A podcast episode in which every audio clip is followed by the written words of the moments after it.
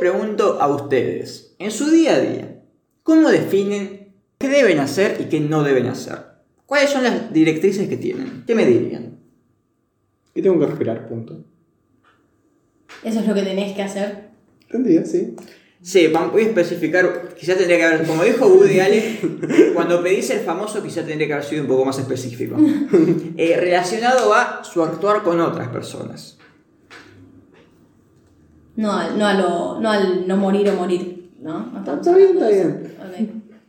Y yo supongo que nada, tipo, esa frase cliché de hacer lo que querés que hagan con vos, aplica. Está bien. Bueno, durante el transcurso de la historia, como se imaginarán, esta pregunta no es nuestra, no somos los primeros que la han hecho.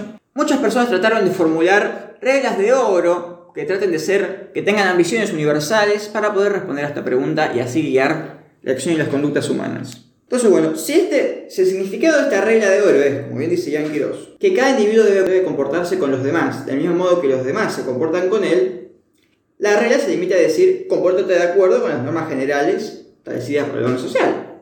Sí, señor. Bueno, esto es más o menos lo que formula Kant en su famoso imperativo categórico. Hola, la. Es el resultado de su filosofía moral y la solución que aporta al problema de la justicia. Sin embargo, si nos ponemos a analizar lo que esto significa, puede respaldar prácticamente cualquier orden social, Sí. incluso el nazismo. Porque los jerarcas nazis en el búnker dicen, yo prefiero matarme, prefiero no vivir, antes que vivir en un mundo sin nacionalsocialismo. O sea, llevo mi idea de imperativo categórico hasta tal punto que prefiero la nada antes que vivir en un mundo donde no se cumpla mi ideal. Entonces, entra la duda. ¿Cómo podemos fijar alguna regla de oro, o puede haber reglas de oro, para delimitar cómo tienen que actuar las personas? Los dogmas funcionan mal. Pero si tu dogma justamente es ser relativista, Entonces el propio, tenés que dudar del propio dogma. entonces no es un dogma. No. No. Y llegas a la misma conclusión de que no estarían funcionando los dogmas. Para esto les traje algunas derivaciones del famoso dilema original del tranvía, que me imagino que ustedes lo conocerán, que es el tranvía va en una dirección en la cual si vos no haces nada, pisa a cinco personas, pero vos podés tomar la decisión de desviarlo y que pise a una. Entonces es, vos por tu acción matarías a una persona o dejarías que pise, que no es tu culpa, a cinco personas. O quizás puede que sea tu culpa por omisión, pero ahí ya nos metemos en el quilombo. Sí, técnicamente medio. Algo de la culpa tenés. Bueno, pero es muy difícil de delimitar No sé cuándo es culpa por omisión, porque técnicamente también es tu culpa por omisión los chicos que se mueren de hambre en la calle, pero porque podías estar haciendo algo. No, no, porque no es lo mismo. Sí, no tenés el mismo grado de responsabilidad. Pero yendo a lo que vamos, ¿ustedes tirarían de la palanca? No lo sé. Sí. Sí. Yo también, sí, de una. Ahora, si siguen, digamos, si seguimos dándole vueltas, surgen una serie de problemas derivados, como decirlo así, de la cuestión del tranvía. Entre ellos que, no, que si vos lo detenés, estás haciendo que pierda ganancias la compañía, por lo tanto estás desincentivando la inversión en eh, rieles. Después, si el tranvía ya mató a cinco personas, sería injusto pararlo ahora, porque estaría siendo injusto con las cinco personas a las que ya mató. Si la palanca tiene un cartel que dice no tocar, estás rompiendo la regla del cartel. Por lo tanto, también estás violando una ley. Por más que estés cambiando a un, a un carril que no haya, pero por, por más que haya un carril que no haya nadie, estás violando el cartel que te dice no tocar. Después, supongamos que no hay ningún ferrocarril. ¿Ustedes devuelven el chanquito del supermercado?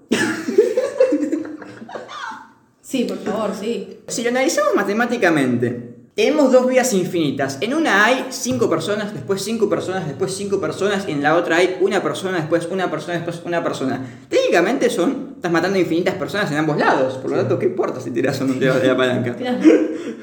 Bueno, Es más sádico igual si lo dejas tipo en el D5. Pienso. No, por ver más gente morir más rápido, pero no, no. Sí, por eso. Tipo, Es lo mismo. igual llega un punto en el que no lo verías. Después hay una versión cuántica del problema del tranvía que dice que si no tiras de la palanca, el tren se queda en la vía C. Si tiras de la palanca, el tren va a ir a la A o a la B. Pero hasta que no observes el tren, no vas a ver qué efecto tuvo tu acción sobre él. Por ende, dejándolo en una superposición. El tren está en dos lugares y en ninguno a la vez. Entonces la gente está viva y muerta a la vez. Me sirve más que que esté muerta. También, también hay una versión surrealista del planteo. Que dice, estás viendo un tranvía fuera de control acelerando hacia cuatro trabajadores. Tenés la habilidad de sacarte la cabeza y transformarla en una lámpara de papel. Tu cabeza flota hacia el cielo hasta tomar el lugar del sol. Mirás para abajo el planeta. Es tan chiquito como el ojo de una polilla. La polilla se levanta y sale volando. ¿Se apoya en el hombro de Kant? No. Las drogas. Después, ante, te hacen- anteúltimo, anteúltimo. De un lado tenés a una persona y del otro a una planta. Mm. ¿Por qué vale más la vida de la persona que la de la planta? Pareces una persona intentando derribar el veganismo. con Sí, el es lo que argumento. iba a Te, decir. te van a tirar con de Es, todo que es el argumento que usan en mi contra del veganismo. Bien. Literalmente, las plantas Y ahora-. Y ahora vemos otras conductas morales que también flaquean ante el dilema del tranvía. De un lado tenés una vida donde no hay nada, Mm. y del otro lado tenés una vida donde hay cinco personas, pero también hay, un, hay una pirueta. Tanto, el tren matará a cinco personas, pero va a ser una pirueta. Es divertido eso. divertido. Así que bueno. Y después la última, que es, vas a morir lo mismo. ¿Qué importa si te pisan o te pisan tranvía? Bueno, estas fueron nuestras derivaciones del dilema del tranvía a analizar moralmente. La última es mi favorita. para que ustedes las piensen.